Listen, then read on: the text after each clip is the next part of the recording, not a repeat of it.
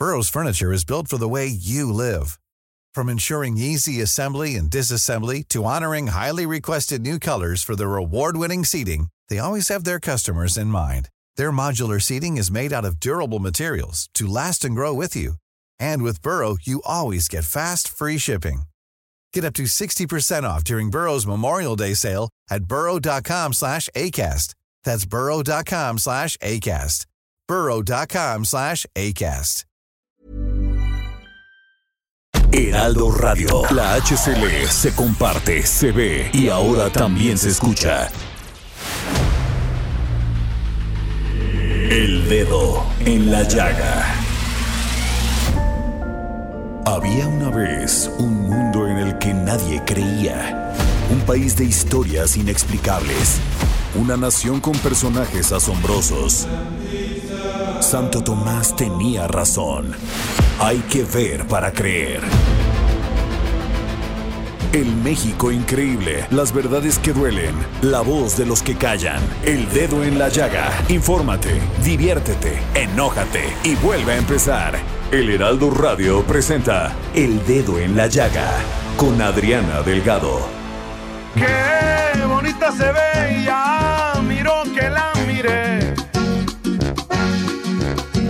Y me sonrió, le gusté y me gustó. Está como pa' mí, como pa' que viva aquí. En mi corazón y hacerla feliz. Es cuestión que quiera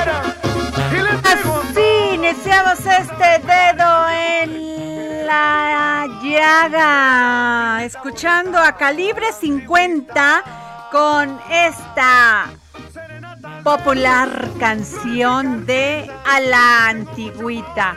Dice Jorge Sandoval que si le gusta. ¿No? Él, que él, él es de la antigüita. Está bonito esto, ¿eh? O sea que regresa otra vez el romanticismo, no el machismo.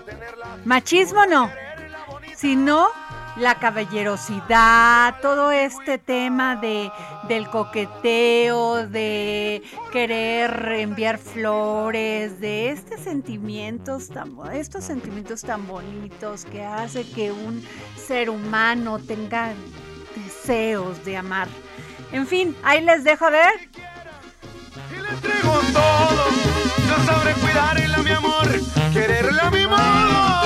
Pero a la antigüita Bueno, bonita. pues miren, para iniciar este programa les dejamos la antigüita, pero nos vamos a hablar de otro, de otras cosas. Pero antes de esto, quiero decirles que a los primeros que me envíen un tweet a mi Twitter, arroba Adri Delgado Ruiz, van a llevar hoy el libro de Fermín Goñi, Un día de guerra en Ayacucho. Y también tenemos el otro libro que se llama Hot LA de Horacio Altuna.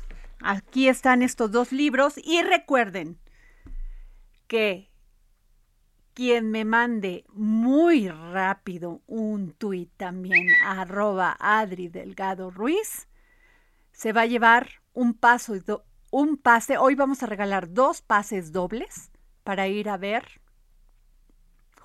Monet and Friends. Así como les digo, ¿eh?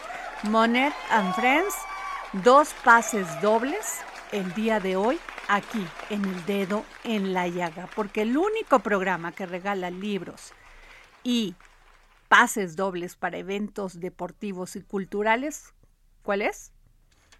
El dedo en la llaga. Y nos vamos con Alejandro Ope, experto en seguridad y quien nos, o sea, le damos verdaderamente las gracias porque siempre nos toma las llamadas para el dedo en la llaga. Alex, ¿cómo estás, Alejandro? ¿Qué, qué tal, Adriana? Feliz año, feliz año al auditorio y buenos, buenas tardes. Oye, Alejandro, eh, feliz año. Qué terrible empezar el año con casos como el de Zacatecas y Veracruz, donde dejan cuerpos, en el caso de Zacatecas, enfrente del Palacio de Gobierno, y en Veracruz, en una comunidad. Y ahí es donde el debate público se pone en entredicho con lo que dicen a veces las autoridades de que está bajando la violencia en este país, pues ahí vemos temas donde al crimen organizado ya no le ya no tiene pudor de nada. De una manera terrible dejan cuerpos de mujeres y hombres totalmente desnudos, con, con huellas de tortura. ¿Qué, ¿Qué nos depara este año, Alejandro? Pues sí, Adriana, son eh, muy malas noticias para arrancar el año. Tenemos dos, varios incidentes de alto impacto. El primero que señala es el de Zacatecas, en el cual fueron a arrojar 10 cadáveres en una camioneta frente al Palacio de Gobierno, en la capital del estado. Eh, el segundo en el sur de Veracruz, con donde fueron nueve, nueve personas arrojadas al borde de una carretera, nueve cadáveres. Y luego un tercero, no, también en Veracruz, con, una, eh, un homicidio múltiple, cuatro personas. Esto, digo, señala que a pesar de, digamos, del mensaje optimista que se ha tratado de enviar desde las autoridades federales, pues la violencia sigue manteniéndose a niveles muy elevados, ¿no? Como ya hemos comentado aquí en tu programa varias veces, de 2018 a la fecha, andamos todos los meses, poco más algún mes, poco más alguno eh, en algunos otros, sobre 3.000 homicidios al mes. ¿no? Son 100 al día, eh, para ponerlo uno cada 14 minutos. ¿no? Eh, entonces, esto es un nivel extraordinariamente elevado. Eh, es buena noticia se quiere que no esté subiendo, es muy mala que no esté bajando. ¿no? Es un nivel de, violencia letal que ya se nos ha vuelto como endémica, ¿no? Eh, para utilizar, los términos, los términos eh, eh, en uso, ¿no? Pasamos de una de una epidemia de violencia muy elevada a una endemia donde eh, eh, el, pues por el problema es que se nos vuelve parte del paisaje y si bien nos fijamos cuando vienen este tipo de eventos de alto impacto, la realidad es que pues, buena parte de la violencia es de esta violencia es invisible, ¿no? Vemos los números, no vemos las historias, no vemos los eh, las, las, tragedias que hay detrás de, de muchos de estos casos eh, y no hay nada en el horizonte que nos señale que esto vaya a cambiar en el corto plazo, ¿no? No hay una política nacional de reducción de homicidios, no hay una política de, dirigida a reducir la violencia letal. Eh, hay más despliegue de fuerzas federales, cada vez que sucede esto, la respuesta casi inmediata es enviar más eh, elementos federales a donde ocurren, eh, pero eso pues ya parece haber demostrado que tiene relativamente poco efecto disuasivo. Eh, para reducir los, los homicidios, para reducir la, el nivel de violencia uh -huh. en el país, pues tendríamos que estar en primer lugar invirtiendo en capacidades de investigación. Okay. Eh, o sea, eh, eh, el, parte del problema, ¿por qué tenemos tantos homicidios? Porque los homicidios no se investigan, porque los homicidios no se sancionan. Según la organización Impunidad Cero, solo uno de cada ocho homicidios en el país acaba con una sentencia condenatoria. es decir, en siete de ocho casos, quien comete, un, quien le quita la vida a otra persona, sale con la suya. ¿no? Uh -huh. Y esto pues, eh, genera, pues, un, es el motor, ¿no? Para más violencia hacia adelante. Entonces tendríamos que estar invirtiendo en, en capacidad de investigación, tendríamos que estar pensando también en estrategias disuasivas más, más focalizadas, más estratégicas, ¿no? Eh, y, y, y, no solo simplemente enviar elementos federales a hacer rondines y poner retenes, ¿no? Uh -huh. Que eso una buena parte, que es en buena medida lo que sucede, ¿no? Eh, el, hace un poco más de un mes, recordarás, se anunció el plan de apoyo, un plan de apoyo a Zacatecas. Uh -huh. A principios de, de, diciembre. Sí, totalmente. Eh, que Claro, eh, y ese plan de apoyo básicamente lo que contemplaba es enviar más elementos de la Guardia Nacional y más elementos del Ejército, ¿no? Eh, pero digamos, no en números suficientes para cambiar la ecuación uh -huh. de fondo y de cualquier manera, como ya también lo hemos comentado aquí en, en tu programa, uh -huh. eh, la Guardia Nacional a, a, podrá hacer muchas cosas, pero lo que no hace es atender el, el fenómeno del homicidio, ¿no? En 2020, según datos del INEGI, eh, la Guardia Nacional solo puso a disposición del Ministerio Público a seis personas por el delito de homicidio doloso.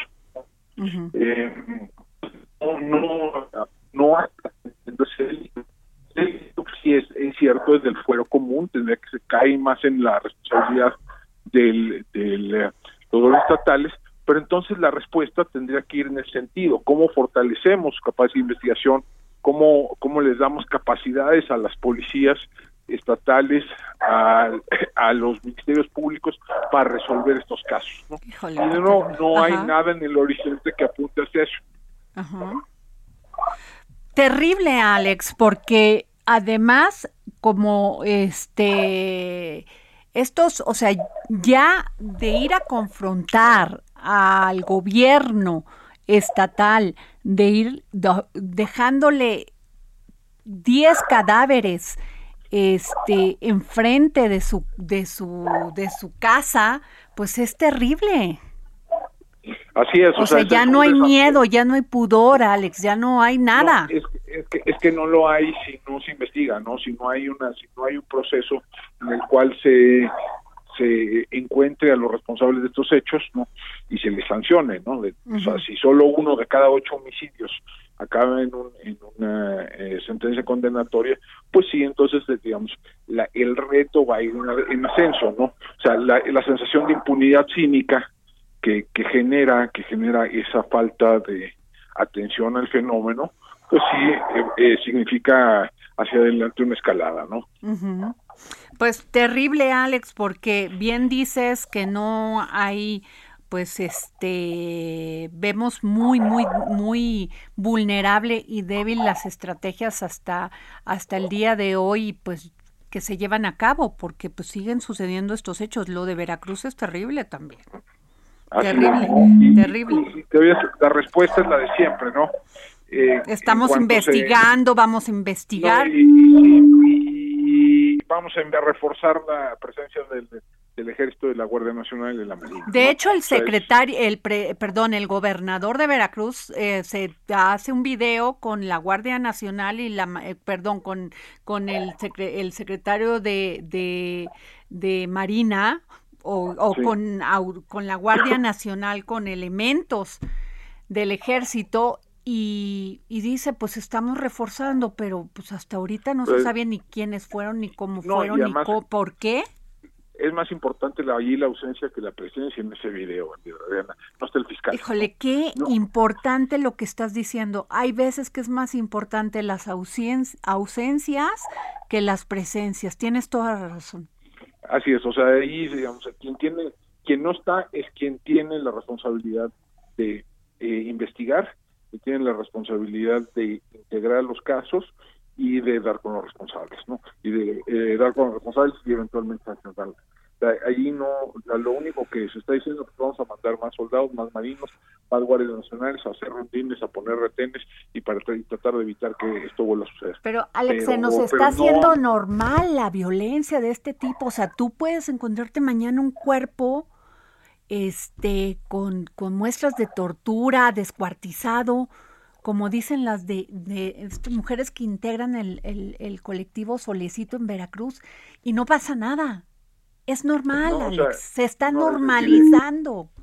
Así es, o sea, la violencia, incluso la violencia extrema se ha vuelto parte del paisaje, ¿no? Eh, eh, que la, la Organización Causa Común lleva un, eh, un seguimiento de atrocidades, o sea, de actos de violencia extrema, y, y estamos, son centenares al año. O sea, no son, no son poquitos, centenares en donde hay casos de mutilación, de tortura, de violencia sexual, eh, de, de- de- de degradación eh, extrema, y no hay una respuesta contundente de las autoridades. ¿no? Esto, pues entonces, eh, no, lo que según lo que ahorita es extremo lo se acaba volviendo normal, ¿no? Entonces buscan otro extremo, ¿no? Entonces, en, en ese sentido, pues si no, si no, si no se pinta una raya en la arena, si no hay una decisión de que este tipo de hechos son inaceptables, pues entonces, entonces eh, van a seguir, ¿no? Híjole, pues qué terrible, Alex. Y mira que lo diga un experto como tú, eh, sí nos pone a pensar, eh, imagínate, híjole, ¿en qué em, este estado de vulnerabilidad estamos los ciudadanos comunes y corrientes si esto pasa cerca de donde vivimos, en nuestros estados, sin tener tranquilidad, sin tener paz? Es terrible. Terrible, sin duda, y bueno, no es un buen arranque. Así es. Gracias, Alejandro Ope. Feliz año. Todo lo mejor. Feliz año igualmente, Adriana, y buenas tardes a Gracias. Bueno, pues qué les digo que hoy estuvo, este, había un caos, caos en el centro porque se cerró todo, todo este eje de Lázaro, de Lázaro Cárdenas y déjenme decirles que con todo respeto, yo respeto a las personas que creen que la manifestación y además tienen ese derecho como ciudadanos, la libre manifestación, pero sin afectar a los demás. O sea, eran 20 personas, 30 personas eh, cortando una vía de comunicación tan importante como, como este eje Lázaro Cárdenas y generando un caos en el centro de la ciudad. Y bueno, pues es que hicieron un triple bloqueo en la Ciudad de México de trabajadores del Tribunal de Justicia. Fíjense, este y fue en Avenida Juárez, el eje central y Avenida Niños Héroes. O sea, por favor, un llamado al Tribunal de Justicia para que atienda las peticiones de estas personas y que también, pues porque nos vemos afectados todos. O sea, había un caos. De por sí el centro de la ciudad, en la Ciudad de México, es verdaderamente complicado por las calles eh, este, cerradas y todo esto. Imagínense con bloqueos. Bueno, ojalá el Tribunal de Justicia de la Ciudad de México vea cuáles son las demandas y que estas personas ya no se tengan que estar manifestando.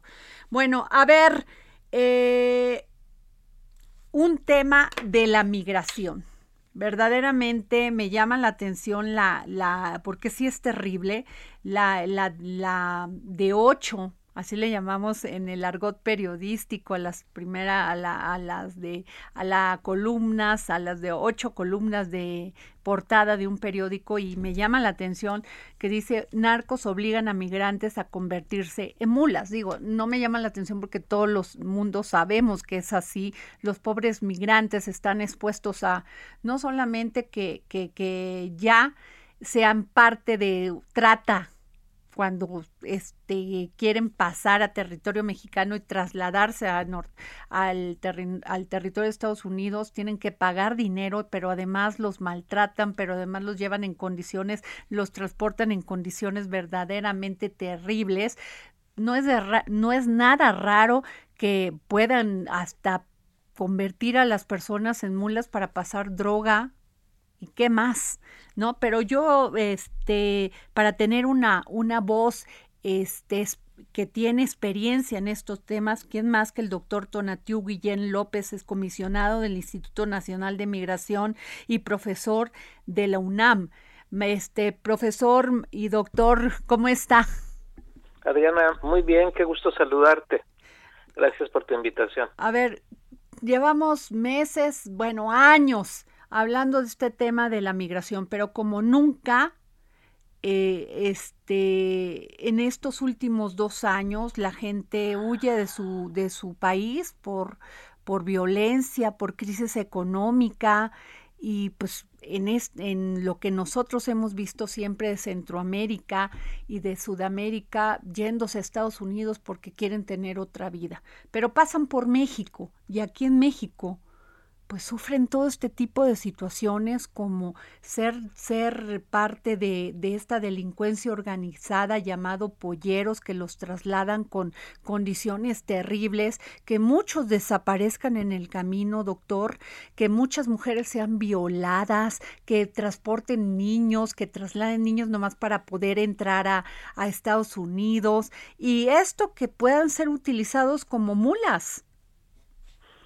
Sí, Adriana, en, en ese cuadro que, que describes, que pues es muy eh, certero de la problemática, hay que sumarnos. no, no, no solamente están migrando ahorita personas de otros países, muchos de ellos vecinos y otros pues lejanísimos, pero también nosotros los mexicanos ya estamos nuevamente en movimiento al norte. Entonces uno de los grandes cambios del, de la coyuntura migratoria del, pues de los últimos 12, 14 meses es que los mexicanos ahí vamos de nuevo, Adriana, al norte, a Estados Unidos. en, en parte, eh, como había sido tradicional, que es el flujo por razones económicas, principalmente para buscar empleo y otros, eh, otros ingresos. Y, y otra parte que es la más dramática también por refugio. Tenemos experiencias muy graves de desplazamiento interno que cotidianamente lo vemos pues ya eh, como materia de todos los días en los medios de, de gente que se ve desplazada especialmente por razones del crimen en, en, muchas regiones del país. Entonces también eh, lo, te, te, comento que, el, que hay que sumarnos en ese cuadro. También estamos ya este, en una problemática similar. y, y, segundo, que efectivamente el, el, la necesidad de movimiento de buscar alternativas de las personas, pues se ha agudizado justo en estos dos, tres años, en buena medida por la pandemia, sus efectos económicos, pero también por lo que ya sabemos, ¿no? De, de pobrezas eh, que arrastran escenarios muy de largo tiempo, este, crisis políticas, que, crisis económicas, las, las, los cambios climáticos también muchas veces ya forman parte de este proceso y todo junto nos dio que en este par de años eh, generó pues el movimiento de personas más alto que tengamos registro en la historia. Entonces sí estamos hablando de, de, de, grandes cantidades de personas, de una coyuntura muy muy difícil desde esa perspectiva de, de quienes se ven obligados a moverse. Y del otro lado, Adriana, que es la parte también muy cruda, es políticas migratorias endurecidas, eh, eh, es cada vez más rígidas. Ahí eh, le debemos mucho de esa estructura terrible al gobierno de Trump, que pues que se planteó el proyecto de cerrar Estados Unidos a la migración y refugio, que utilizó a los migrantes como como argumento electoral, que nos dio una maltratada terrible a los mexicanos en especial durante mucho tiempo. Y eh, pues lo más emblemático fue el muro, pero también un conjunto de políticas que, que fueron pues transformando incluso la propia política migratoria mexicana al grado que le hemos militarizado. Y algo algo pasó también similar con Guatemala en particular. Y entonces tenemos políticas muy duras restrictivas, excluyentes, y del otro lado una oleada de personas, este, la más grande de todos los tiempos, y entonces la metáfora es un choque, es una colisión. Y en esa colisión pues eh, sale pues muchas personas pues más que lastimadas por tercera o cuarta vez y ahí quien aprovecha eh, el escenario de la necesidad de, de, movimiento y la dureza de política, pues son los traficantes de personas, que son eh, los grandes ganadores de ese escenario, son los traficantes, y que sin duda pues tienen cruce como pues se ha señalado cuando utilizan a las personas migrantes para traficar drogas.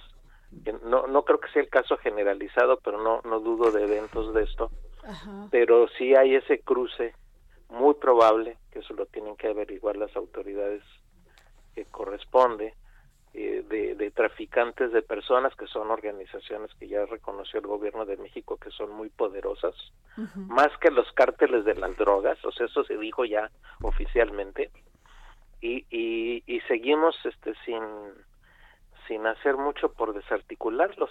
Claro. Entonces ahí es donde estamos atorados en grandes trazos, Adriana.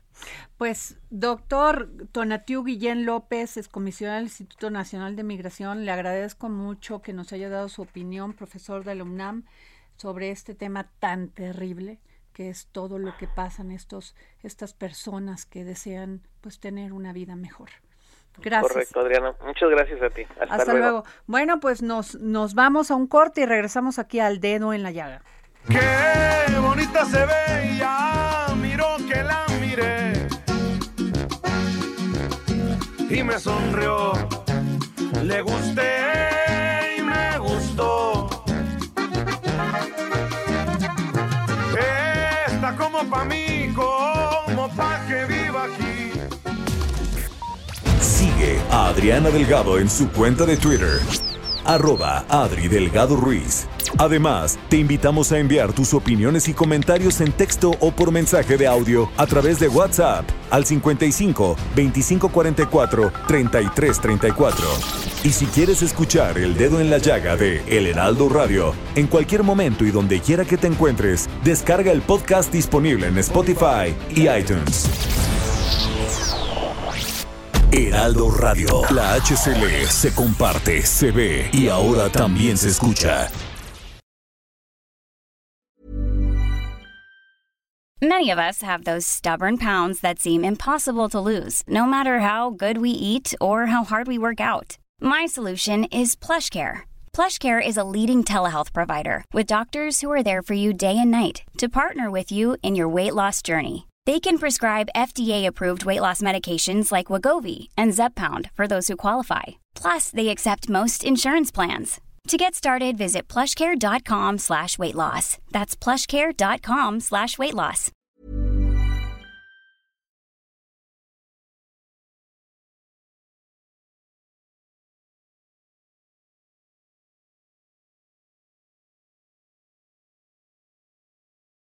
Heraldo Radio 98.5 FM, una estación de Heraldo Media Group, transmitiendo desde Avenida Insurgente Sur 1271, Torre Carrachi, con 100.000 watts de potencia radiada.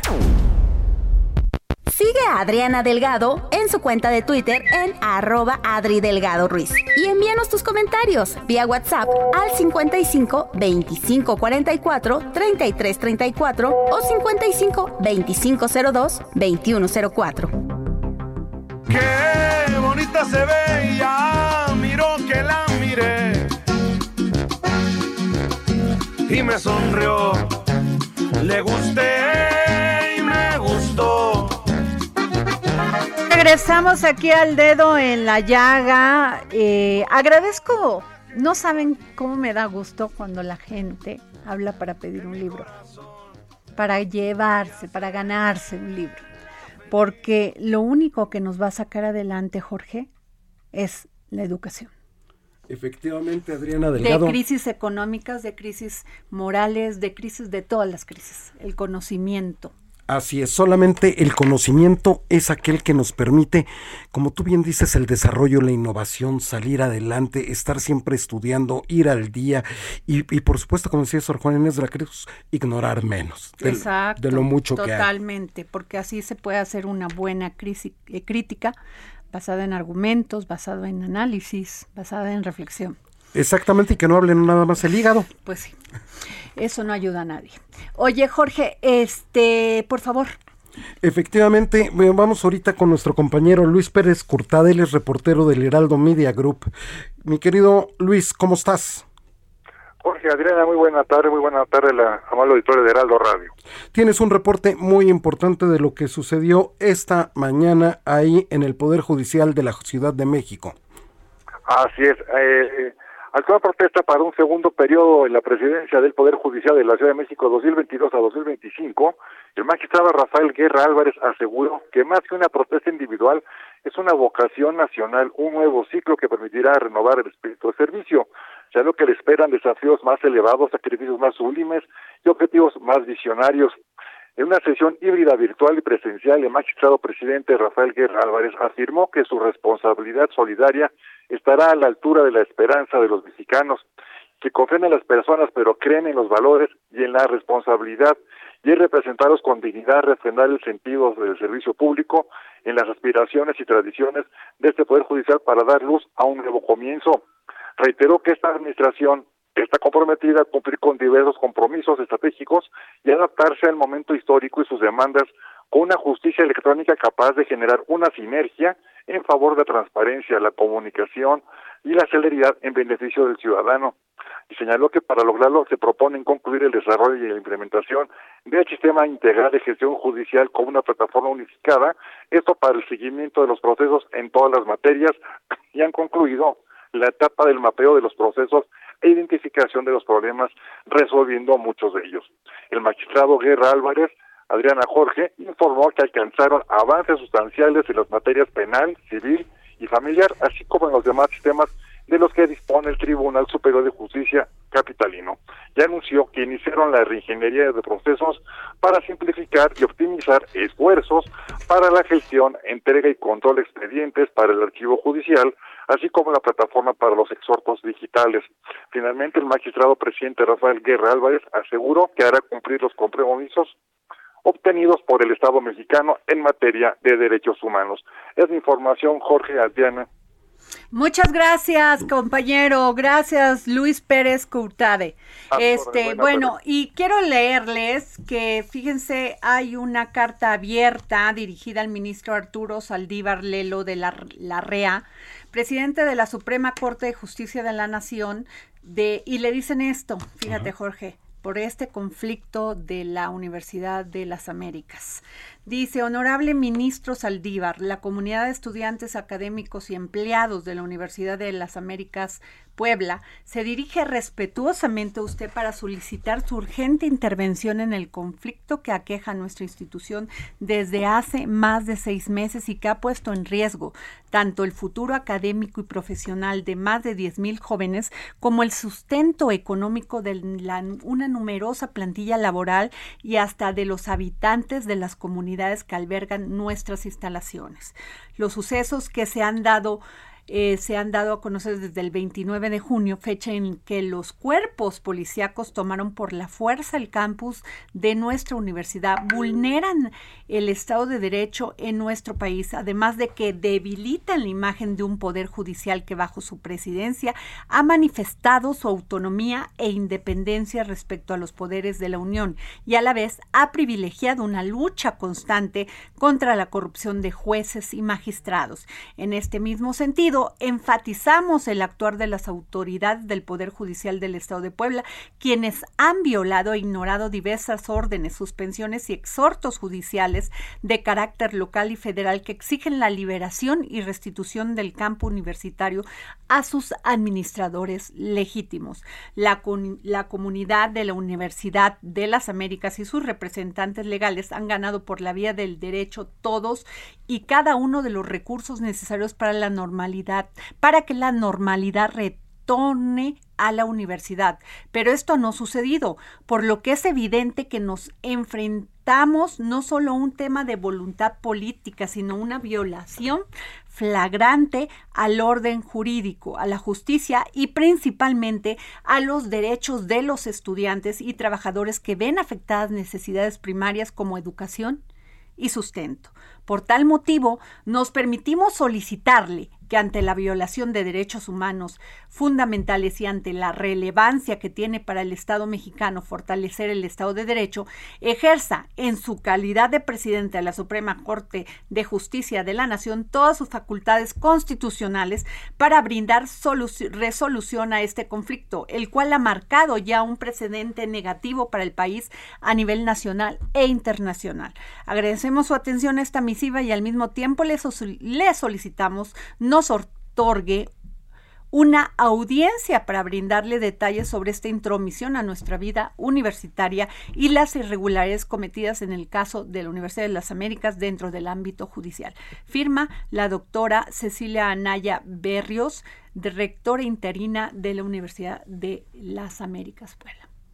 Terrible los conflictos. Este ya se, este, pues ya este ya tiene más de dos años, tres años, bueno, incluso eh, Ríos Peter este, se, pone como el rector de la de la, de la, universidad. universidad. Bueno, es un conflicto, pero ya está afectando a los estudiantes y como ellos dicen, a todas las comunidades alrededor que viven de esto.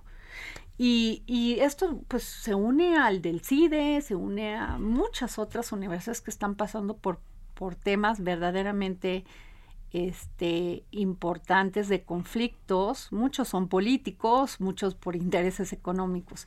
Pero bueno, el tema es que la educación Ojalá que el ministro Saldívar tome cartas en el asunto, Adriana, y qué bueno que se puedan dirimir las cosas por la vía constitucional, por la vía institucional. ¿No? Totalmente, Jorge. Este, tú tienes un, información, relevante, fíjate.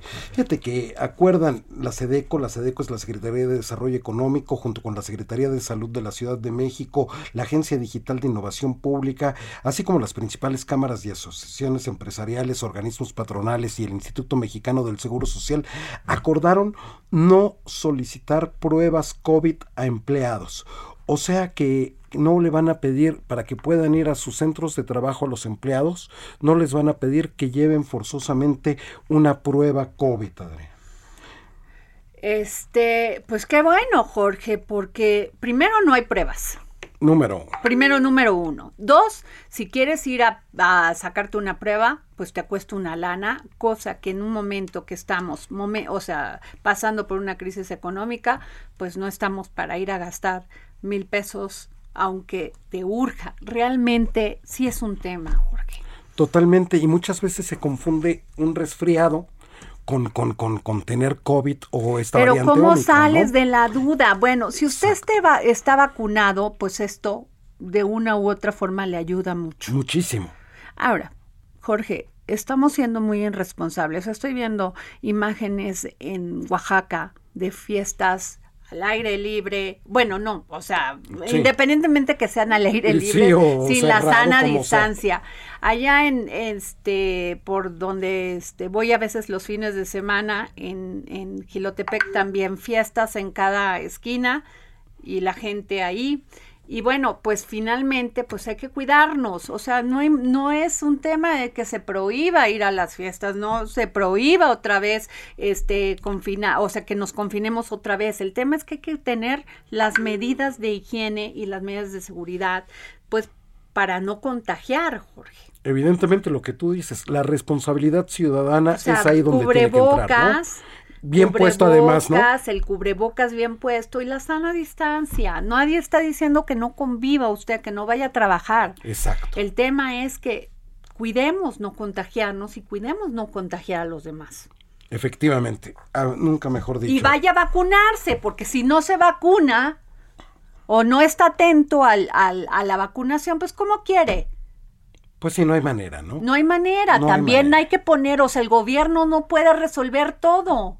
Porque inmediatamente le echas la culpa al gobierno cuando tú no asumes tu responsabilidad de tus decisiones. Y si tu decisión es irte a un lugar con mucha gente y no te pones el cubrebocas, no guardas la sana distancia y luego le echas al gobierno que no te atendió cuando te tenía, cuando tú piensas que te tenía que atender. Así es, y fíjate que platicando con muchos de mi generación, de los que andamos ahí entre los 50 medios, más o menos. 50 medios, hijo 57 años, pero es que algunos son más chicos. Hijo de Dios. fíjate que ya ves que la semana pasada dijeron, ya se pueden inscribir para ponerse el refuerzo. Pues la mayoría de los que platiqué no lo han hecho, no se entonces que no se quejen. Que no se quejen, Jorge. Hay una apatía, hay una irresponsabilidad terrible entre las personas y luego van y dicen no porque el gobierno no cumplió. Exacto. A ver. Exacto. Ahí Por Dios, o sea, también. Toda la razón. O sea, y no les importa contagiar a, a, su mamá, contagiar a su papá, que son adultos mayores, o no les importa contagiar al que tiene este diabetes. Exacto. O sea, no, no, o sea, también nosotros, Jorge. La ciudadanía tengamos un poquito de responsabilidad y de, de amor hacia el prójimo. Eso es lo que Así de sencillo. Bueno, y tenemos en la línea a Manu García, experto en finanzas personales, seguros y ahorros. Manu, ¿cómo estás? Hola. Bueno, Adriana Jorge, ¿qué tal? ¿Cómo Qué gusto, Manu. Oye, Manu, pues, a ver, ¿qué te digo? Estamos en una cuesta de enero eh, con un 7% de inflación, que no veo que vaya a, este, a retroceder, a bajar. Eh, ¿qué, ¿qué, podemos hacer, Manu, para realmente poder eh, sortear esta etapa tan difícil que no es nada más de México, es mundial esta crisis económica. Nos pegó y nos pegó duro y tal parece que viene la cuarta ola, esperemos que no lleguemos a la quinta ola, pero pues los más, o sea, también los más afectados son las, son las empresas, mano. Exactamente. Totalmente. ¿Qué hacemos, Manu? ¿Qué hacemos? dinos cuál, con tu expertise, ¿qué hacemos? Bueno, eh, pues les voy a dar algunos consejos que podemos implementar inmediatamente, justamente para no caer en una crisis económica o financiera, ¿no? A nivel personal. Una, por ejemplo, es disminuir los gastos de tu casa, ¿no? Vivir dentro de tus posibilidades. Eso es algo que podemos hacer inmediatamente. Luego, también, por ejemplo, pagar primero las deudas que son más caras. Aquellas deudas en donde los intereses son muy altos. Esas son las que tenemos que eliminar lo antes posible. Y bueno, hay que hacer un análisis de qué préstamos o qué deudas tengo, qué intereses me, me están cobrando y entonces priorizar y, como les comenté, eliminar las más altas. También, por ejemplo, no caer en compras a crédito. En lo que recuperamos, digamos, nuestra salud financiera, no hay que comprar nada a crédito. O sea, no usar tarjetas de crédito, Manu. Exactamente. A ver. No, exacto. No, no usar las tarjetas de crédito.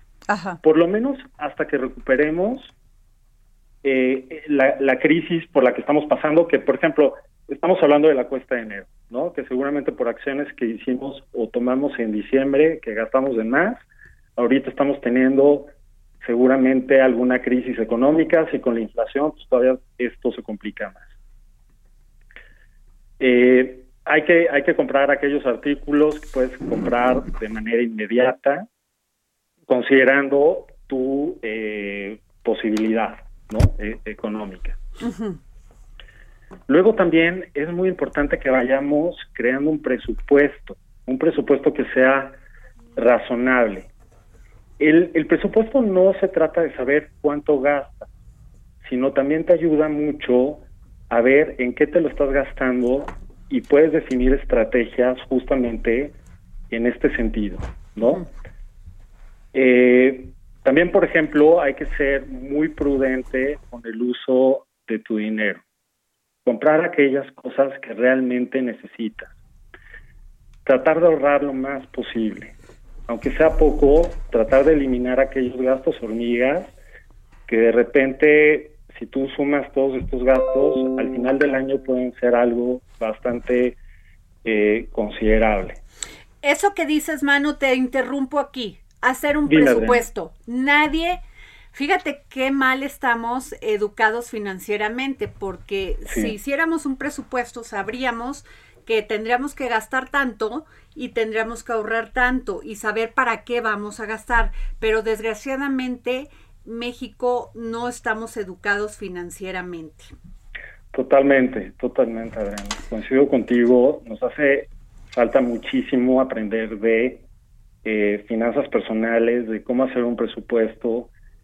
Y, bueno, el, presupuesto es algo que nos va a ayudar justamente a lograr los objetivos que queremos. Ahora, Manu, tú dices no, no utilizar el crédito. Eh, en esta pandemia, el año pasado utilizamos muchísimo las tarjetas de créditos porque en las plataformas te piden una tarjeta de crédito para comprar cosas y estábamos en confinamiento, no podíamos salir. Entonces mucha gente utilizó su tarjeta de crédito precisamente para acceder a estas compras y ahora no saben cómo salir de esto. Le, si ya si ya tienes este eh, sobregirada tu tarjeta Sí, Manu, porque los intereses dicen, es que los, los intereses nada más son entre bancos, es interbancaria, no, finalmente también te afecta a ti.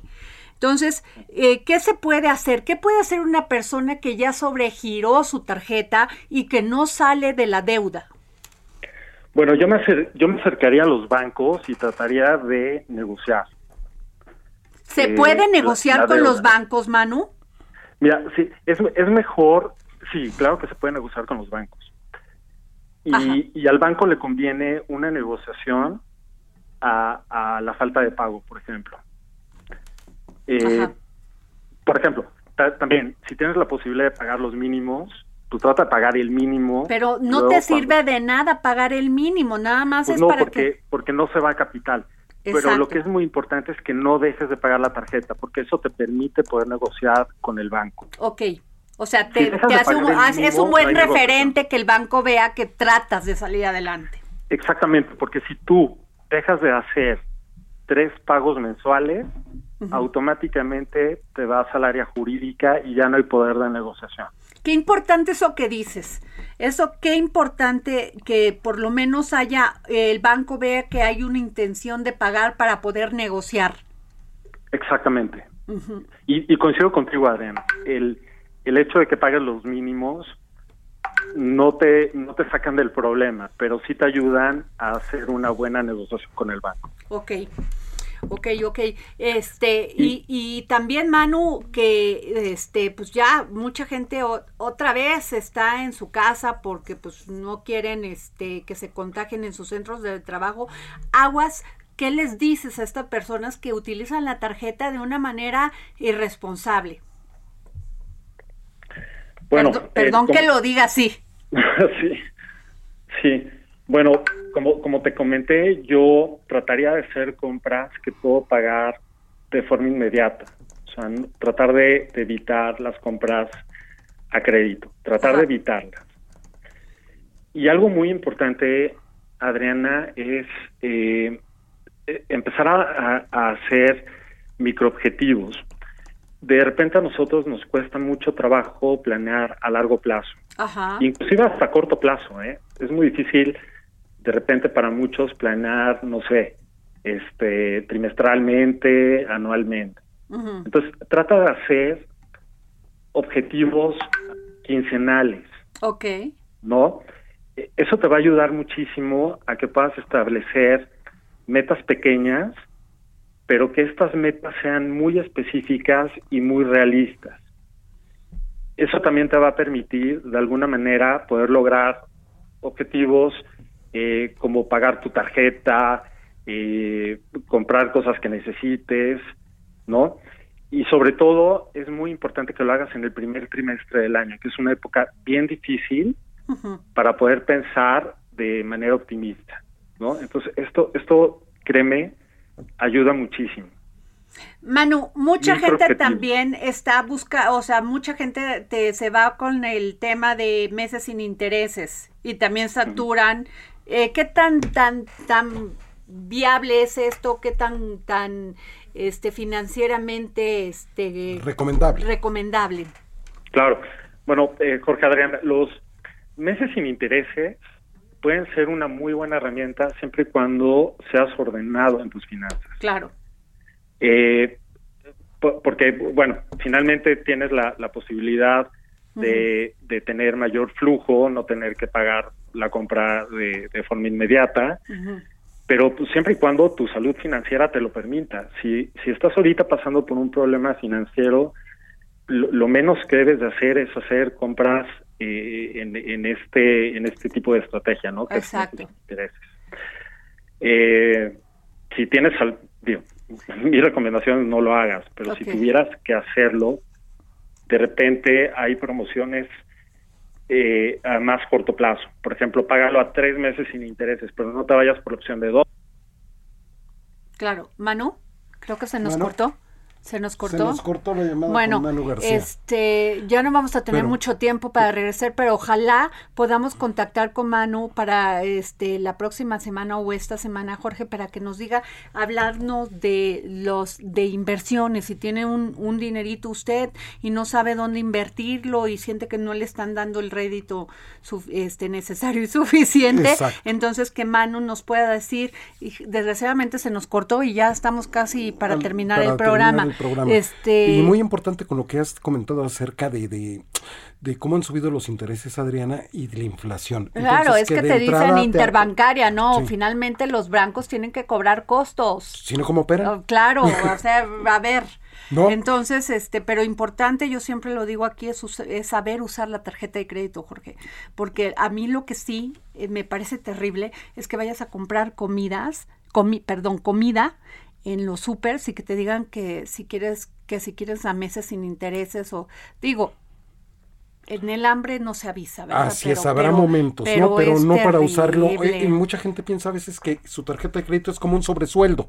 Es como si nunca se fuera a pagar eso que uno está gastando. Y sobre todo cuando lo utilizas como tú dices, en bienes ahorita, ahorita, ahorita es un momento complicado de la economía de este país. No es culpa del gobierno, no es culpa de...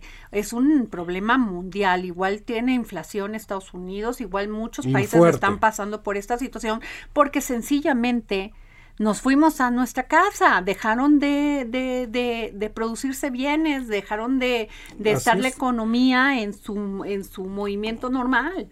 Así es. O sea, así es, Jorge. O sea, yo que esta muletilla no me la quito, no la voy a quitar. Oye, Jorge, pues nos vemos mañana y esténse pendientes porque todavía hay pases dobles para ir a ver Van, eh, no Van Gogh, no, este, Monet. and Friends. Este, y va a ser en cualquier momento del programa de mañana que yo anuncie eso y en ese momento pueden ustedes participar. Muchísimas gracias por escucharnos. Nos vemos mañana aquí para seguir poniendo el dedo en la llaga. Gracias. Y me sonrió, le gusté